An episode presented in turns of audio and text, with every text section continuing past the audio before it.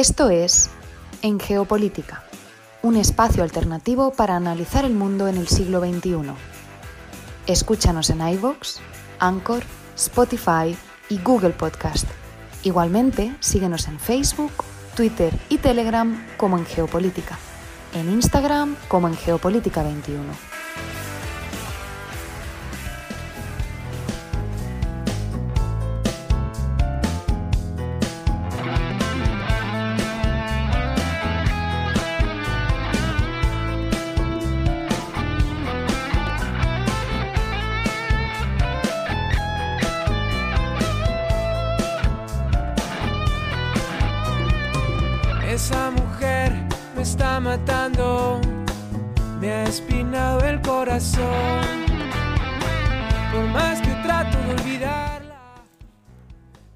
Con este cover de Corazón Espinado abrimos el programa del día de hoy, domingo 22 de mayo de 2022.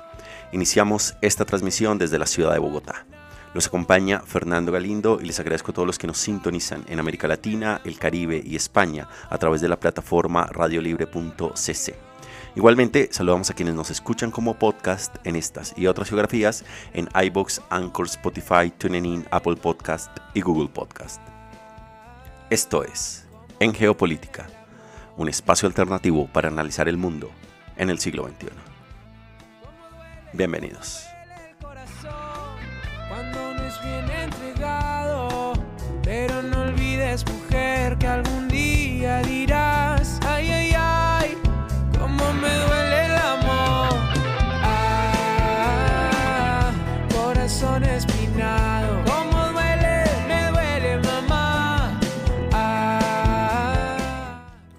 Y el programa del día de hoy, que tendrá una duración de una hora, nos va a llevar por un recorrido analítico sobre las principales coyunturas de la actualidad internacional, analizando los hechos, los protagonistas y los datos duros.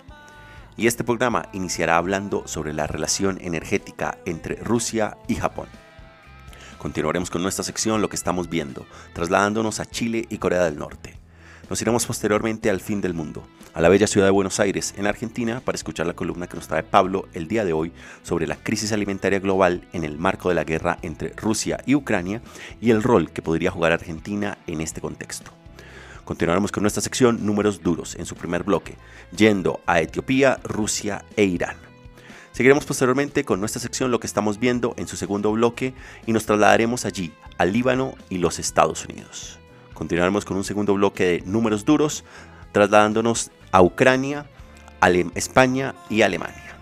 Nos iremos posteriormente a los majestuosos Andes bolivianos a escuchar la columna que nos trae Javier Zárate Taborga el día de hoy titulada Razón y Comunicación. Lo que estamos viendo en su tercer bloque nos llevarán a su vez a Turquía e Israel. Tendremos seguidamente una sección de En Contexto, segundo bloque, y estaremos hablando sobre el problema de la inequidad energética mundial. Y finalizaremos este programa con nuestra sección Números Duros, tercer bloque, trasladándonos a Ruanda, los Estados Unidos y el Reino Unido. Como ven, un amplio e interesante recorrido alrededor del planeta. Preparémonos entonces para iniciar este programa hablando sobre la relación energética entre Rusia y Japón.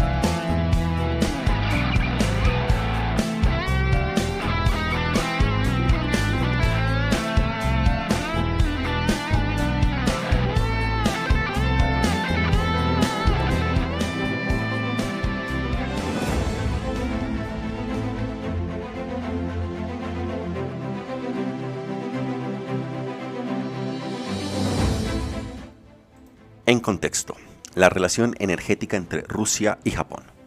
Desde que Rusia invadió Ucrania en febrero, mucha atención se ha centrado en cuándo y cómo Europa podría desprenderse de los flujos energéticos rusos.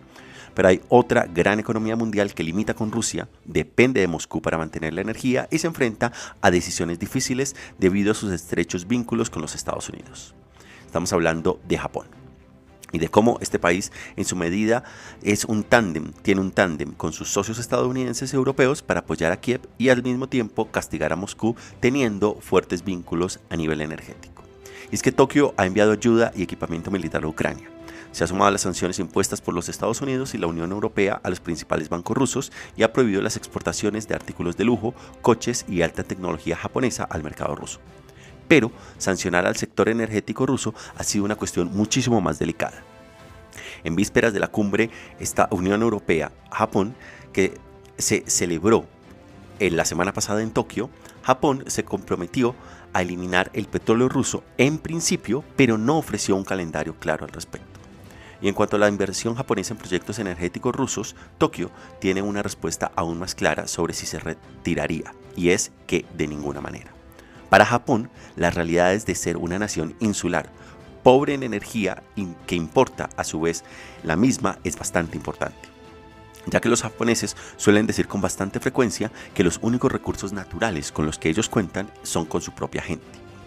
Y es que el país compra casi el 100% de su petróleo, gas y carbón en el extranjero, según la Agencia de Energía Internacional, lo que la hace más dependiente de las exportaciones de energía que cualquier otra gran economía. Y es que la energía es una cuestión de vida o muerte en Japón, declaró recientemente un alto funcionario japonés al Financial Times. Aunque gran parte de esos recursos proceden de Oriente Medio y Australia, Rusia sigue desempeñando un papel importante, ya que suministra el 11% del carbón para Japón, el 8% de su gas natural y el 5% de su crudo. Para complicar aún más las cosas, desde el desastre de Fukushima en el año 2011, Japón ha cerrado en gran medida sus centrales nucleares. Incluso cuando la opinión pública vuelve a ser favorable a la energía nuclear, los elevados obstáculos reglamentarios impiden una rápida reapertura de estas centrales. Y aunque Tokio parece dispuesto a reducir gradualmente las importaciones de petróleo ruso, existe una línea roja brillante en torno a la propia inversión de Japón en proyectos energéticos rusos. En ningún lugar es más clara que a 30 millas de la costa más septentrional de Japón, en la isla rusa de Sajalín. es que durante casi 30 años las empresas japonesas han tenido participaciones en dos importantes proyectos rusos de petróleo y gas. La inversión en el sector energético ruso se considera una forma de reducir la fuerte dependencia de Japón de los exportadores de Oriente Medio, que siguen suministrando cerca del 90% del petróleo que se consume en Japón, y, a su vez, de diversificar aún más sus importaciones de gas natural licuado. Incluso cuando el gobierno ruso se abrió paso con fuerza en Sajalín hace 15 años, Japón se mantuvo firme. Cuando Sajalín II comenzó finalmente a producir gas natural licuado para Japón en el año 2009, el entonces primer ministro Taro Aso lo describió como un sueño hecho realidad. Hay una razón económica por la que las empresas japonesas no se alejan de Rusia, incluso cuando las grandes empresas estadounidenses y europeas se dirigen a la salida, y los han presionado. En Sajalín 2, Japón obtiene prácticamente todo su gas natural licuado a precios acordados a largo plazo. Abandonar, en consecuencia, el proyecto obligaría a Tokio a comprar ese gas ad hoc en los mercados mundiales al contado, donde los precios, en consecuencia, han alcanzado recientemente máximos históricos. Pero indudablemente la geopolítica también está en juego aquí. Y es que, en opinión de Japón, abandonar Sajalín simplemente abriría el camino a otros inversores menos escrupulosos y causaría poco dolor económico a Rusia. Al parecer, China ya tiene en el punto de mira la participación en Sajalín que el gigante energético holandés-estadounidense Shell anunció que vendería en febrero. De hecho, Lejos de reducir la inversión en Rusia, las empresas japonesas están redoblando la apuesta. El gigante de la energía Mitsui, inversor en Sajalín, dijo la semana pasada que seguiría adelante con otro proyecto ruso de gas natural licuado de 21 mil millones de dólares en el Ártico, cuya producción está prevista para el año que viene. Hasta ahora, las encuestas muestran que una gran mayoría de japoneses apoya la, la, gestión del primer ministro Fumio Kishida en la crisis de Ucrania. Y aunque la mayoría de la población está preocupada por el aumento de los precios de los alimentos y la energía, que la guerra está a su vez empeorando, aproximadamente el 70% de los encuestados a mediados de abril dijo que aprobaba las sanciones contra Rusia. Otro estudio, por su parte, demostró que cerca del 80% está a favor de que Japón se desprenda de la energía rusa, incluso si esto provoca un aumento de los precios. Queda por ver si Tokio acabará avanzando en esa dirección o seguirá jugando a lo seguro. Con la proximidad de las elecciones en la Cámara Alta en julio, Kishida puede ser cauteloso a la hora de avivar la inflación. Para ser justos, la rápida reacción de Japón a la invasión rusa contrasta con el enfoque más cauteloso que Tokio ha adoptado hacia los adversarios de los Estados Unidos en el pasado. En resumen, durante años, Tokio mantuvo vínculos energéticos con Irán, incluso cuando Washington trataba de presionar a Teherán con su programa nuclear. Y cuando Rusia arrebató por primera vez una parte de Ucrania en el 2014, la respuesta del entonces primer ministro Shinzo Abe, que se reunió con Putin más de 25 veces durante su mandato, fue silenciosa. Esta vez es diferente. Por un lado, la invasión a gran escala es una violación más atroz de las normas internacionales, pero Tokio también está asustado por el precedente que la invasión rusa pueda sentar más cerca de casa. Pekín, después de todo, ha amenazado con reincorporar a Taiwán y mantiene disputas territoriales con Japón en el mar de China Meridional. Con lo cual Japón ha de jugar un juego en el cual no ha de comprometerse, de comprometer su alianza con Occidente, pero también ha de ser pragmático en sus relaciones vecinales, ya que en medio de todo, geográficamente, su barrio está en Oriente, con sus vecinos, sean estos o no de su pero al fin y al cabo son sus vecinos.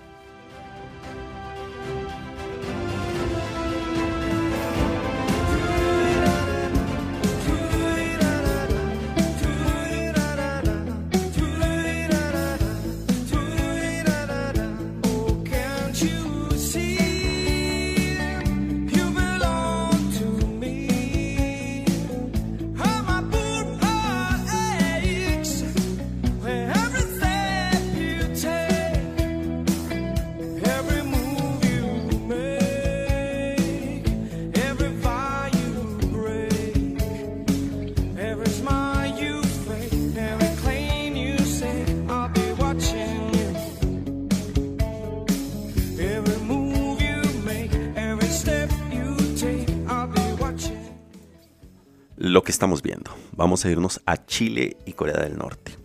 Iniciamos en el país austral. Hace dos años las calles de un Chile habitualmente anquilosado estallaron con protestas por la desigualdad de tal magnitud que el gobierno se vio obligado a iniciar el proceso de reescritura de la constitución del país. Un texto arraigado en los días de la dictadura del derechista Augusto Pinochet. A principios de esta semana, tras 10 meses de eh, reuniones, la Asamblea Constituyente hizo público el nuevo proyecto.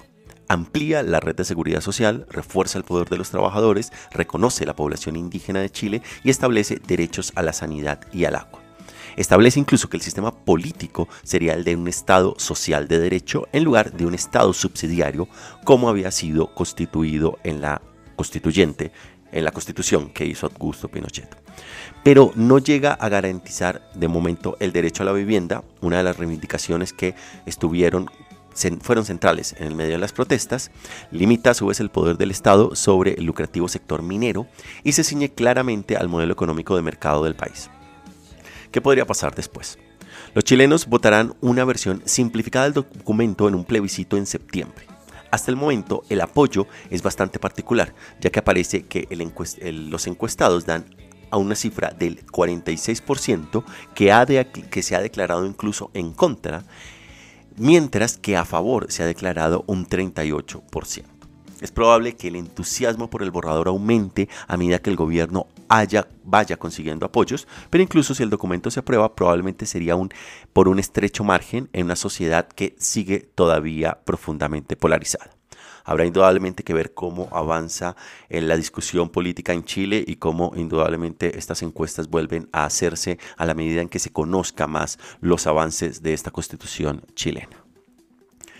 Y ahora nos vamos desde el Austral, desde el país austral, a Corea del Norte. Y es que este país que afirma tener casi 1,5 millones de personas que han contraído fiebre y que 56 ya han muerto en el marco de lo que han considerado el primer brote de coronavirus del país oficialmente hablando a fecha del año 2022, teniendo en cuenta que la pandemia inició en el año 2020.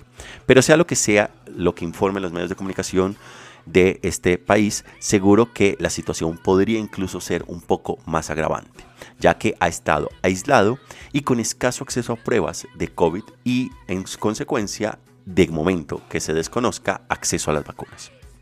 En este sentido, Kim Jong-un ha movilizado a sus militares para que ayuden a distribuir medicamentos e intensificar el rastreo de los contagios. Al haber impulsado durante mucho tiempo una ideología de autosuficiencia, es probable que acepte la ayuda de China, único aliado de Corea del Norte, pero rechazará cualquier apoyo de Corea del Sur, Estados Unidos o la iniciativa COVAX, que es la iniciativa mundial de las vacunas. Mientras tanto, la economía y el suministro de alimentos de Corea del Norte, que ya se encuentra en una situación bastante delicada tras dos años de cierre relacionados con la pandemia, se enfrenta a interrupciones y escasez, y escasez aún mayor, poniendo en peligro a muchos millones de personas. El brote, en consecuencia, podría ofrecer a Kim Jong-un la oportunidad de repetir y controlar aún más a su población, pero el aumento del hambre y las muertes también podría provocar un descontento dentro de esta sociedad.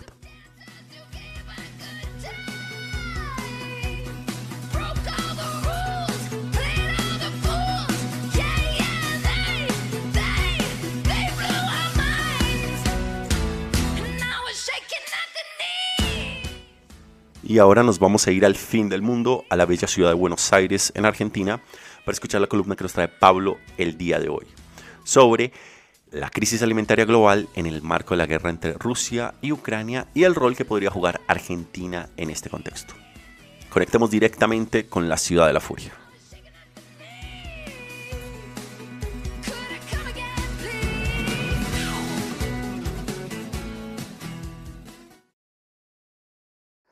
Buenos días a todos y todas, saludos desde Buenos Aires.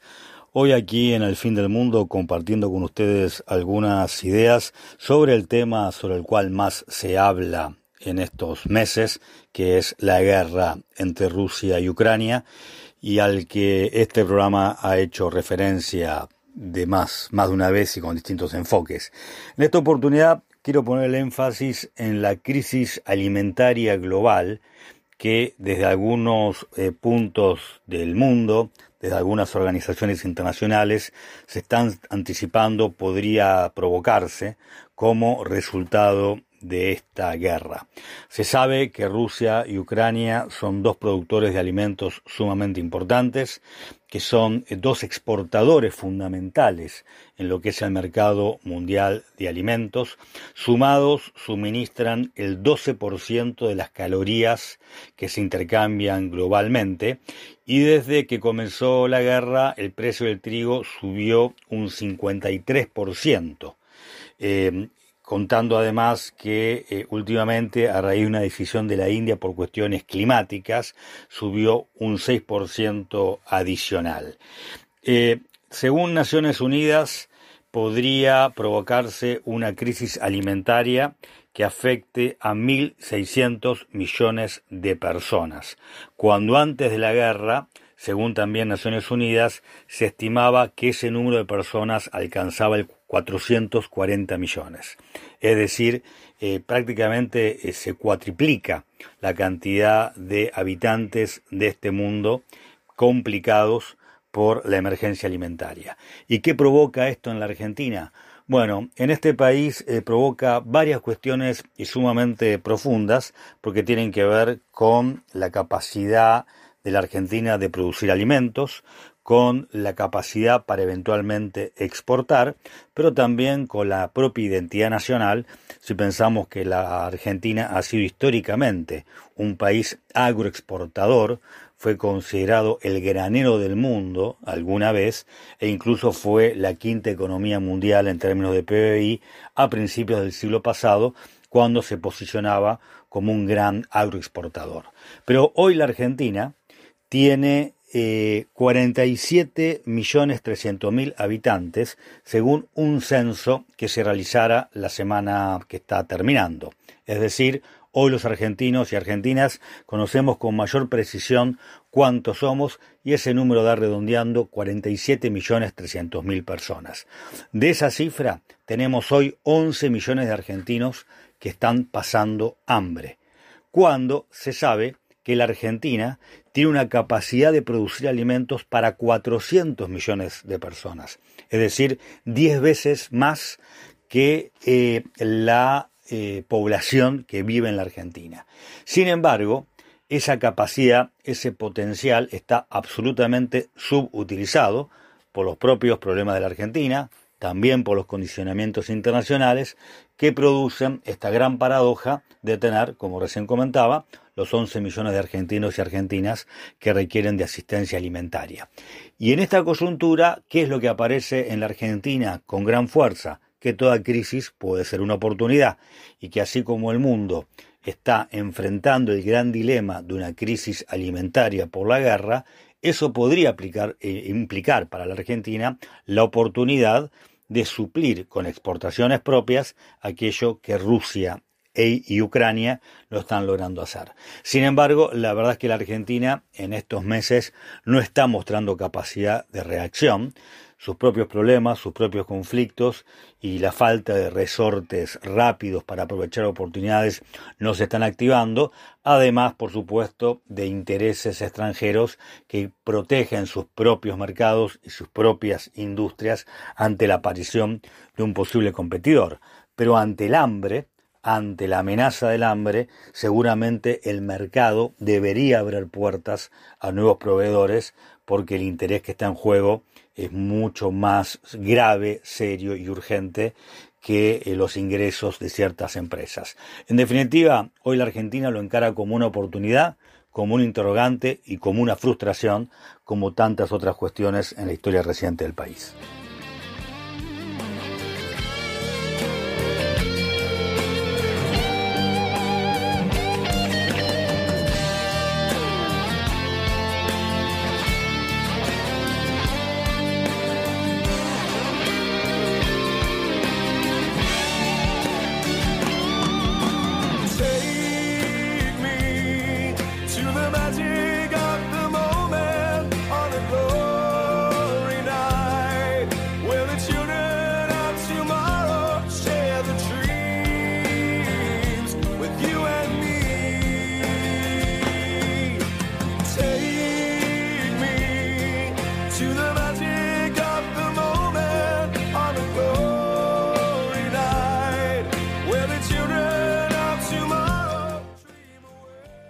Números duros. Primer bloque vamos a ir a Etiopía, Rusia e Irán.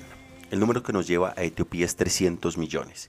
Y es que Etiopía va a recibir una subvención de 300 millones de dólares del Banco Mundial para reconstruir zonas del país destruidas por la guerra entre las fuerzas gubernamentales y los militantes del Tigray. El conflicto, que comenzó en noviembre de 2020, se extendió a otras regiones vecinas el año pasado.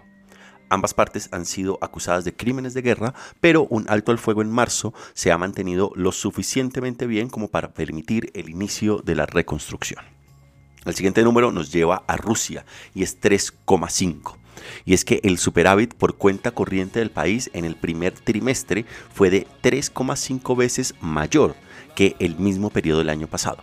Esto se debe a que los precios del petróleo siguen siendo altos, lo que impulsa el valor de las exportaciones, mientras que las sanciones impiden la compra de bienes extranjeros, aplastando el valor de las importaciones. Sin embargo, acá hay que resaltar que ahora, como está recibiendo los pagos Moscú, es precisamente en rublos. De esta manera han hecho que su moneda no haya decaído. Y el siguiente número nos lleva a Irán y es el número 2. Y es que Irán ha detenido a dos ciudadanos franceses sospechosos de fomentar las recientes protestas de los profesores enfadados por los bajos salarios. Francia se ha quejado formalmente exigiendo la liberación de las dos personas, pero Irán ha condenado recientemente a otros dos ciudadanos franceses a largas penas de prisión por presunto espionaje.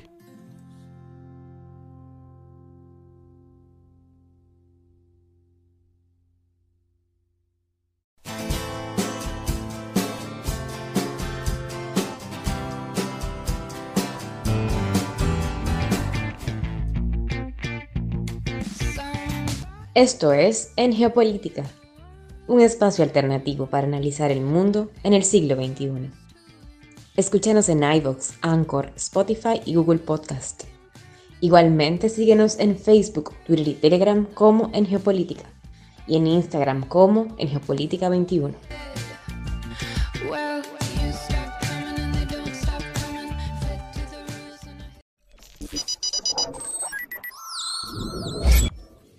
No se muevan. Aún por venir en geopolítica. Lo que estamos viendo, segundo bloque, que nos llevará al Líbano, los Estados Unidos y la Cumbre de las Américas. Posteriormente, la segunda sección de números duros, trasladándonos a España, el Reino Unido y Alemania. Y posteriormente viajando a los Andes bolivianos, a la ciudad de La Paz, para escuchar la columna de Javier Zarateta Borga, titulada Razón y Comunicación.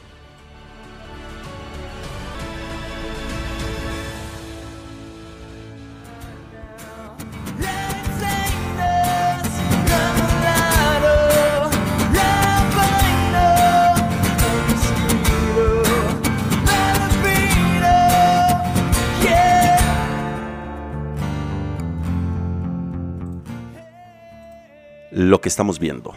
Vamos a ir al Líbano y a los Estados Unidos y la cumbre de las Américas. Iniciamos en el Líbano y lo que significa la pérdida de Hezbollah de la mayoría en el Congreso de este país. Y es que días después de que los votantes libaneses acudieran a las urnas por primera vez, desde la implosión de la economía hace tres años, Hezbollah, que no son militantes respaldados a su vez por Irán, y que han sido catalogados como grupo terrorista por los Estados Unidos, ha perdido la mayoría parlamentaria. Su coalición, que incluye a Amal, otro partido chiita, y al Movimiento Patriótico Libre, un bloque cristiano, obtuvo 61 escaños frente a los 71 que tenía. Los partidarios reformistas que surgieron en medio de las protestas masivas por la desigualdad económica y la corrupción de los últimos años cosecharon alrededor del 10% de los escaños. Las fuerzas libanesas, aliadas de Arabia Saudí, también obtuvieron nuevos escaños, lo que sugiere que muchos votantes libaneses apoyan unos lazos más cálidos con Riyadh con la esperanza de que les ayude a aliviar sus problemas económicos. No obstante, solo el 41% de los votantes con derecho a voto acudió a las urnas, lo que refleja la apatía generalizada y el desprecio por la élite política que se ha enriquecido durante décadas, mientras grandes franjas de la población caían en la pobreza. Las elecciones estuvieron marcadas por las acusaciones de fraude electoral. Las cosas se, podrían, se pondrán espinosas este otoño, cuando el presidente Michel Aoun, aliado de Hezbollah, termine su mandato. La presidencia es un cargo muy poderoso en el Líbano, encargado a su vez de nombrar al primer ministro y de dirigir al ejército.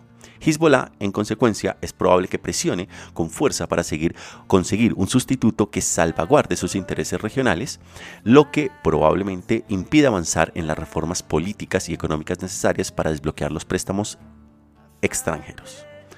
Y el siguiente elemento que estamos viendo nos lleva a los Estados Unidos y a la próxima cumbre de las Américas. es que los Estados Unidos organizará la novena Cumbre de las Américas del 6 al 10 de junio, pero aún no está claro quiénes acudirán a Los Ángeles. Al parecer, Washington no tiene previsto invitar a Cuba, que sigue sometida a sanciones estadounidenses, ni a los regímenes de Nicaragua y Venezuela. Pero los líderes de otros países, incluyendo pesos pesados como el presidente de México Andrés Manuel López Obrador, han dejado ver que podrían no asistir a la reunión a menos que todos los países latinoamericanos reciban una confirmación de asistencia. Paradójicamente, el alboroto se produce justo cuando la administración de Biden ha levantado discretamente algunas sanciones estadounidenses de la era Trump contra La Habana. Washington también quiere hacer lo mismo con Caracas, ya que el presidente Joe Biden está ansioso por poner más petróleo venezolano en el mercado para bajar los precios en las gasolineras antes de las elecciones del próximo noviembre. La pregunta acá es si está Estados Unidos preparando el escenario para extender la alfombra roja al presidente cubano Miguel Díaz Canel y al venezolano Nicolás Maduro, o así también como a Daniel Ortega de Nicaragua, y de esta manera evitar una foto de grupo mucho más pequeña de lo esperado. Habrá que ver cómo avanza las invitaciones y la futura cumbre de las Américas de este junio en la ciudad de Los Ángeles.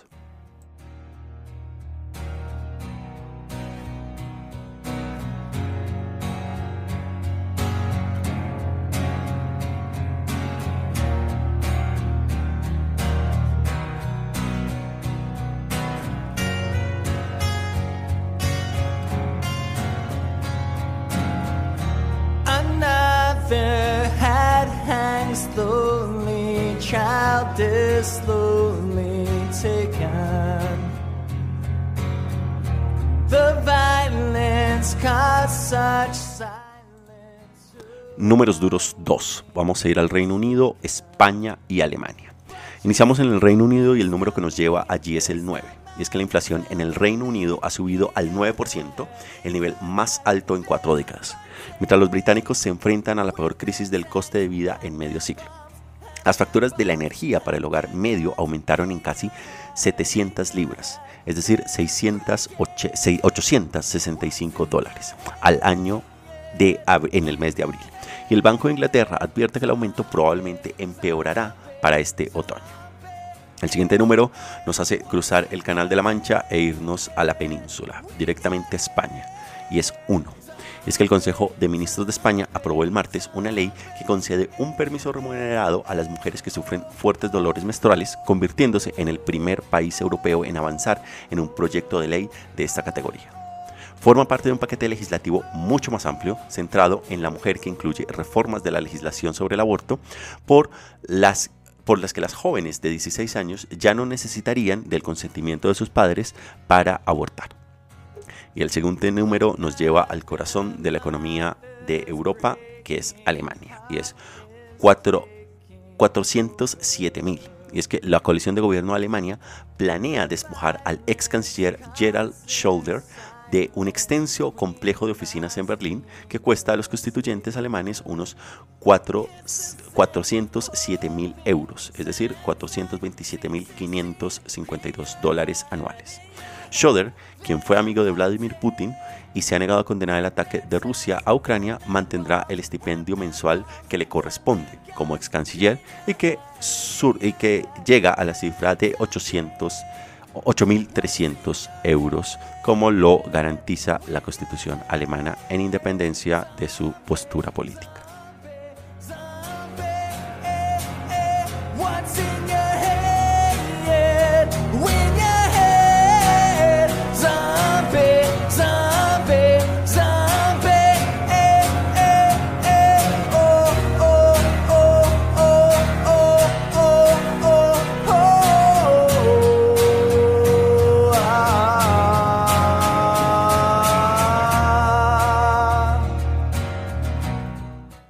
Y ahora nos vamos entonces a los majestuosos Andes bolivianos, a la ciudad de La Paz, para escuchar la columna que nos trae el día de hoy Javier Zarateta Borga, titulada Razón y Comunicación.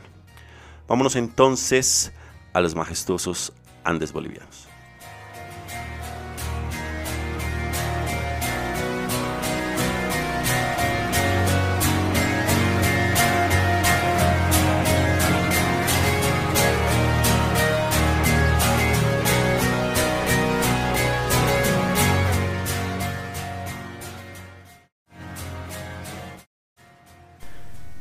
Razón y comunicación.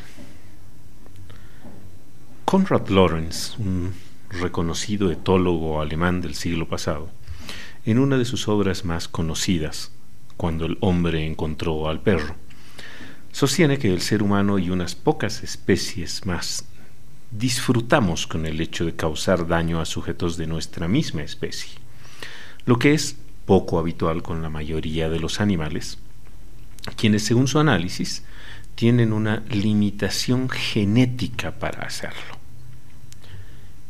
Con el transcurso del tiempo, Lorenz fue criticado por otros etólogos y profesionales de distintas otras disciplinas, pero hay muchas veces que la realidad le da bastante razón al comportamiento del ser humano, como él lo explica. Esta semana se han podido conocer tres de esos no extraños comportamientos humanos. Este fin de semana, en El País, este magnífico periódico en español, se publicaba un doloroso reportaje escrito por Nacho Carretero, que refiere uno de esos episodios de hace muy poco tiempo, específicamente del verano septentrional del 2014, cuando el ISIS estaba en pleno proceso de expansión en su efímera existencia. Cuando en el noroeste de Irak procederá a la persecución de una minoría, los yazidíes, quienes religiosamente comparten creencias en esa región que no desciende de la tradición de Abraham, como sucede con las religiones monoteístas más importantes, el judaísmo, el cristianismo y el islam, sino que desciende del zoroastrismo, entre otras tradiciones. Es un grupo reducido en una región rodeada en general por las dos grandes corrientes del Islam y por lo tanto muchas veces perseguida. Su historia es una seguidilla de intentos de exterminio, lo que quiso también hacer el fallido califato, cuando avanzó y conquistó la región que estaba defendida por fuerzas kurdas, que se retiraron, provocando al final la muerte de un estimado de 5.000 personas de todas las edades y el éxodo de varias decenas de miles que ahora siguen viviendo en campamentos en la región. También en la semana se conoció que en la Argentina se emitió un fallo judicial que reconoce como delito de lesa humanidad lo acontecido hace casi un siglo, cuando en julio de 1924 se reprimió una huelga que se había declarado en una reducción, como se conocía en aquel momento, a espacios en que se aglomeraba población indígena de la región para hacerlos trabajar en un régimen de servidumbre, en este caso para la explotación de algodón, que era un negocio de terratenientes del sector. La intervención policial y militar terminó con la muerte de entre 400 y 500 personas de las etnias Com y Mocoy, casi la mitad de la población de la reducción acribillados durante aproximadamente una hora ante la negativa de volver a trabajar. Obviamente porque no se les pagaba ni se les reconocía ningún derecho mínimo. Originalmente, y en un falso proceso de la época, se decidió que lo acontecido se había producido por un enfrentamiento entre tribus indígenas del lugar, eliminando por completo la acción estatal y su responsabilidad. Esa semana también, en Corea del Norte, ese extraño experimento socioestatal de nuestros tiempos, por fin se declaró, dos años después de que el mundo se pusiese de cabeza, que la COVID existe y que les ha llegado, estando por lo visto centenares de miles de personas contagiadas, sin saber exactamente el alcance de lo que se sucede, como es habitual con el régimen de gobierno que con tanta rigidez mantiene reserva sobre la información pero que ha anunciado ya que después de que haya fallado su intento de aislarse físicamente del mundo para pretender evitar la pandemia con la imposición de un cierre total y estricto de sus fronteras, se aproximaría una nueva larga marcha, que fue el eufemismo con el que se denominó la muerte de casi dos millones de personas a fines de los 90 en una de las hambrunas contemporáneas más graves de los últimos tiempos. Esta ha sido una semana en la que vuelvo a pensar en las afirmaciones de Lorenz y en las respuestas de mis estudiantes cuando les pregunto en qué nos diferenciamos como animales del resto de los animales, y que habitualmente me contestan en que somos humanos racionales a lo cual les replico que muchas veces en realidad somos de los más irracionales animales de esta existencia planetaria y que nuestra diferencia en realidad es que hemos tenido la capacidad de crear códigos comunicacionales y a través de ellos transmitir lo que sabemos de generación en generación. Los tres casos que refiero hoy son una clara muestra de irracionalidad humana y también una muestra de la necesidad de conocer lo que el ser humano hace, esperando que alguna vez deje de hacerlo.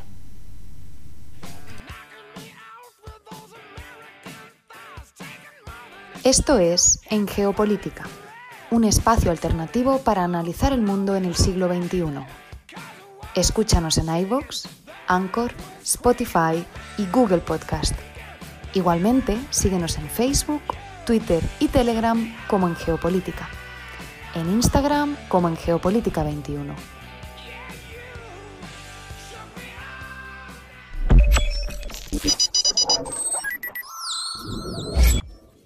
No se muevan.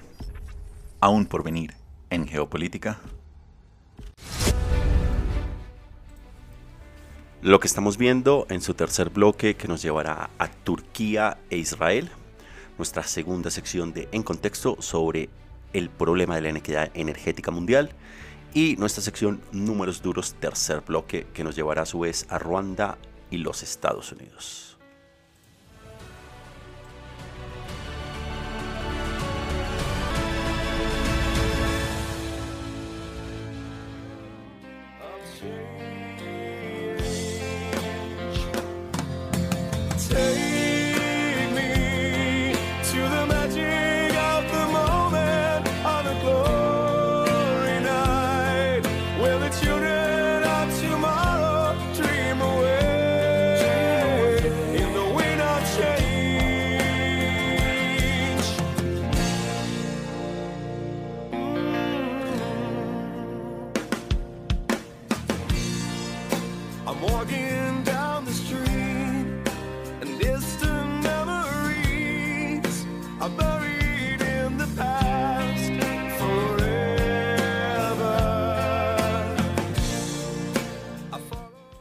Lo que estamos viendo. Vamos a ir a, Turquía y a su relación con la OTAN. Y es que, como todos saben, Suiza, Suecia y Finlandia pensaban entrar en la OTAN y en consecuencia pensaba que sería muchísimo más fácil, pero se han topado de momento con una suerte de veto de Turquía.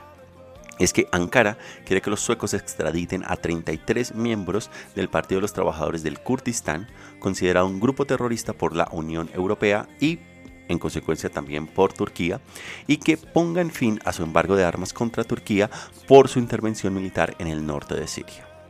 Turquía tiene menos problemas con Finlandia, pero por si acaso los finlandeses aclararon que no acogerán las bases de la OTAN ni armas nucleares. El partido gobernante de Suecia está también de acuerdo con esto. Pero tal vez lo que los turcos realmente quieren es algo que los nórdicos no pueden ofrecer, y es que el Congreso de los Estados Unidos levante su prohibición de vender a Turquía aviones de combate F-16 como pago por la compra de los misiles rusos S-400 por parte de Ankara en contra de los deseos de Washington. Resulta que la administración de Biden quería hacer precisamente eso antes de que Turquía pusiera en peligro los planes de expansión de la OTAN. Así que veremos cómo se desarrolla todo esto.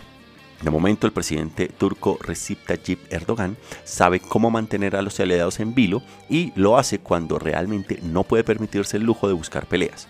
Su economía está en ruinas, por lo que necesita también que los amigos, sus amigos occidentales, inviertan en Turquía.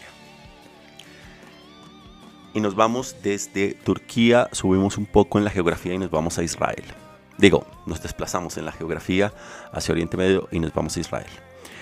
El frágil gobierno de coalición de Israel sufrió un gran golpe el jueves pasado después de que Rinawi Soavi, una legisladora árabe del partido Meretz, abandonara la coalición. Soavi criticó al gobierno dirigido por el primer ministro Naftali Bennett por complacer al ala de extrema derecha del bloque. También dijo que la reciente violencia en torno al complejo de la mezquita de Al-Aqsa en Jerusalén y el asesinato de una destacada periodista palestina en Cisjordania la obligaron a tomar esta decisión moral. Esto se produce apenas unas semanas después de que otro legislador de la coalición se retirara. Y Bennett tiene ahora la poco envidiable tarea de liderar un gobierno en minoría.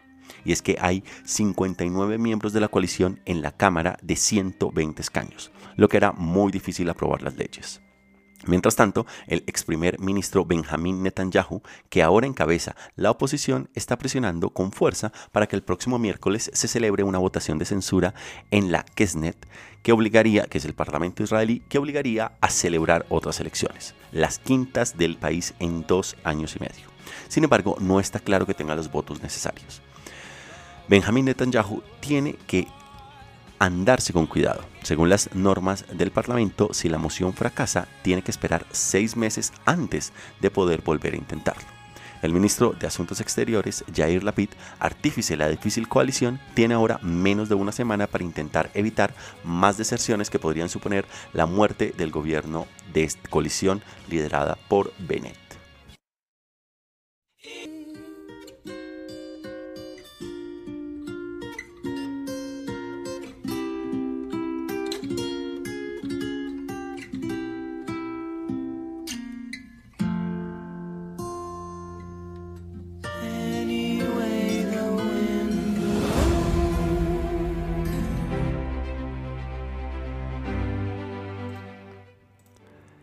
En contexto 2. El problema de la inequidad energética mundial. Un refrigerador en promedio consume unos 450 kilovatios hora al año. Un aparato de aire acondicionado muy eficiente consume 483 kilovatios hora al año. E incluso más si el sistema, mucho más si el sistema es antiguo y en consecuencia menos eficiente. Sin embargo, es probable que kilovatios hora no signifiquen mucho dicho de esta manera. Vamos a intentar explicarlo entonces. En un año cualquiera, un refrigerador o un aparato de aire acondicionado promedio en los Estados Unidos consume mucha más energía de la que consume una persona media en docenas de países en todo el mundo en desarrollo. La cuestión no es que los estadounidenses deban prescindir de los aires acondicionados y mucho menos de los refrigeradores. Se trata de que el mundo debe dar prioridad a la forma de llevar niveles mucho más altos de energía a los países más pobres del mundo. El acceso a la energía es un componente fundamental del desarrollo, pero muchas personas en África o Asia no tienen acceso a la energía que necesitan para prosperar e incluso sobrevivir en un mundo que cada vez se calienta más. En el sur de Asia, por ejemplo, lleva tres semanas sufriendo una ola de calor sin precedentes con un calor que supera constantemente los 110 grados Fahrenheit y temperaturas de, de humedad media que tienen en cuenta tanto la humedad como el calor que alcanzan niveles potencialmente mortales. Alrededor de la mitad de la población activa de la India y Pakistán trabaja en la agricultura, lo que significa trabajar horas al aire libre bajo un calor abrasador y menos del 10% de los indios, en comparación con el 91% de los estadounidenses, tienen un aire acondicionado. Pero los estadounidenses pueden vivir con un calor promedio de 40-45 grados centígrados. Sin aire acondicionado es, es casi impensable dentro de los Estados Unidos. Pero para miles de millones de personas alrededor del planeta, la refrigeración es un lujo inasequible debido a la pobreza y a la falta de acceso a electricidad, electricidad fiable. La brecha energética que se muestra es uno de los grandes ejemplos de los desafíos del desarrollo. Y es que la pobreza energética es una de las principales causas de los problemas de salud debido a la contaminación del aire en interiores por la quema de carbón o biomasa en lugar de electricidad o gas para las estufas lo cual es indudablemente un impedimento para el crecimiento económico. Incluso en algunas zonas en las que no hay riesgo de enfermedad y muerte por calor, alguien sin acceso fiable a la energía no tendrá una iluminación regular para estudiar por la noche, no tendrá un teléfono inteligente para acceder a nuevas técnicas agrícolas o mercados y no podrá en consecuencia evitar el deterioro de los alimentos en casa. Cosas que la mayoría de los estadounidenses dan por sentadas. El acceso a los teléfonos inteligentes, las duchas calientes y evidentemente los refrigeradores son irregularmente o inexistentes en gran parte mundo en desarrollo. Y habría que preguntarse cómo es esta vida sin electricidad. En el marco del contexto estadounidense, se experimentaron un promedio de 8 horas de interrupción de la electricidad en el transcurso del 2020. Y esto representó la mayor cantidad de energía perdida desde al menos 2013.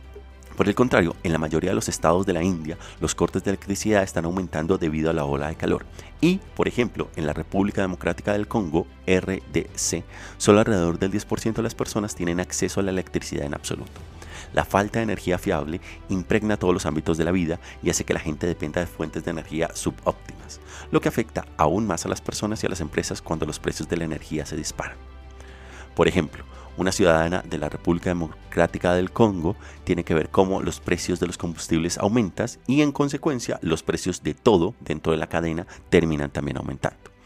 Y es que esto es uno de los casos que se ven, por ejemplo, en la República Democrática del Congo, cómo esta cadena empieza a aumentar precisamente la cadena de valor.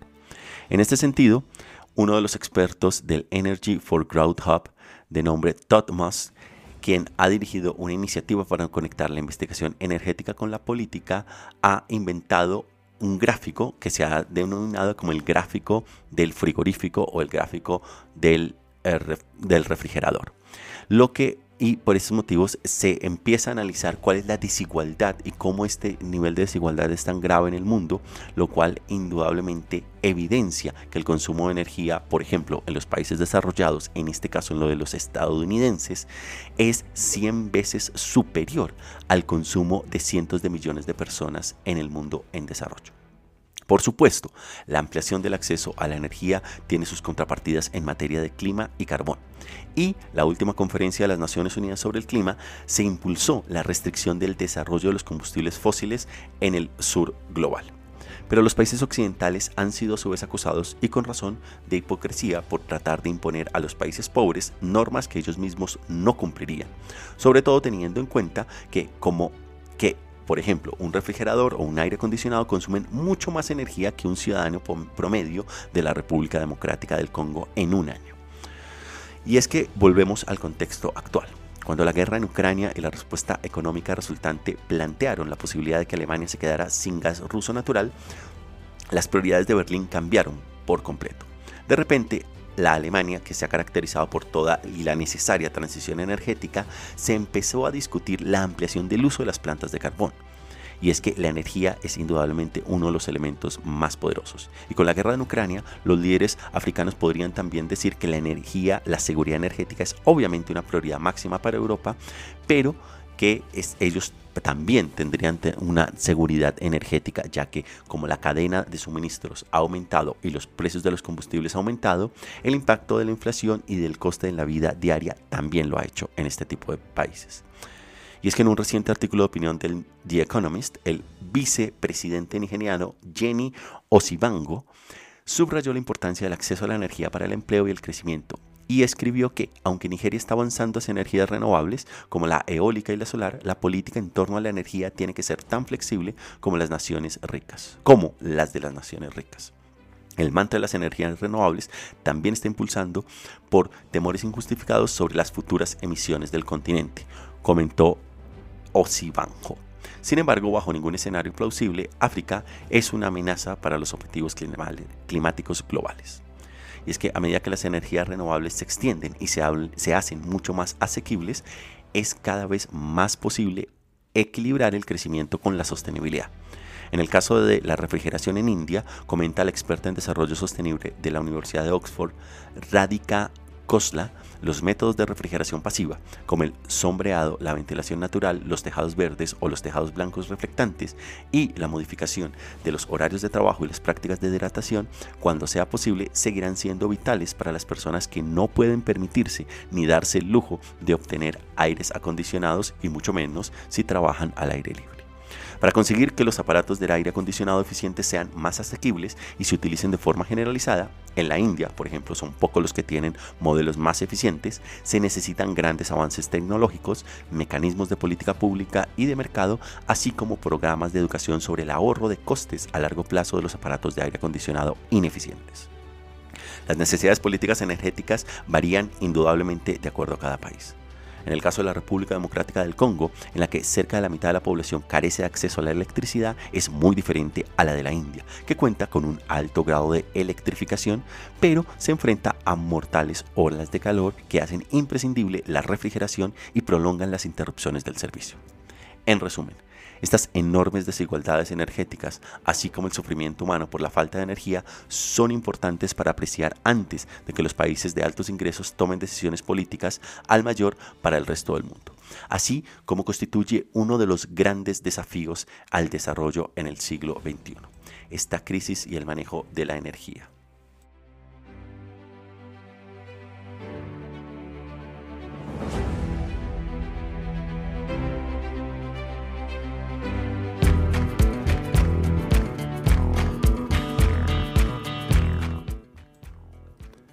Y de esta manera nos vamos acercando poco a poco al final de este programa. Vamos ahora con esta tercera sección de números duros que nos lleva a Ruanda y a los Estados Unidos. Y el número que nos lleva a Ruanda es 50. Y es que dentro de unos días Ruanda recibirá al primer grupo de 50 solicitantes de asilo trasladados desde el Reino Unido. En virtud de una controvertida política, Londres enviaría al país de África Oriental a las personas que buscan refugio en Gran Bretaña. Y el siguiente número nos lleva a los Estados Unidos y es 5. Y es que el presidente Joe Biden dio inicio a un viaje de 5 días a Asia donde visitará a los principales aliados de los Estados Unidos, Japón y Corea del Sur, y se unirá a una cumbre de personas de la eh, del cuadrilateral o del Quad, que es la agrupación que constituyen Estados Unidos, India, Australia y Japón, que hace parte de la iniciativa liderada por los Estados Unidos de contrapeso militar, en este caso en contra China en el mar de China Meridional.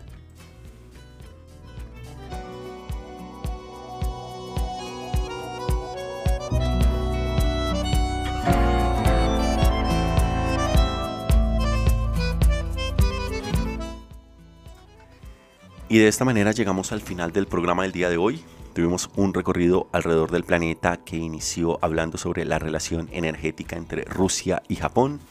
Con nuestra sección lo que estamos viendo, primer bloque fuimos a Chile y Corea del Norte, nos devolvimos al fin del mundo, a la ciudad de Buenos Aires y escuchamos la columna que nos trajo Pablo sobre la crisis alimentaria global en el marco de la guerra entre Rusia y Ucrania y el rol que podría jugar Argentina en este contexto.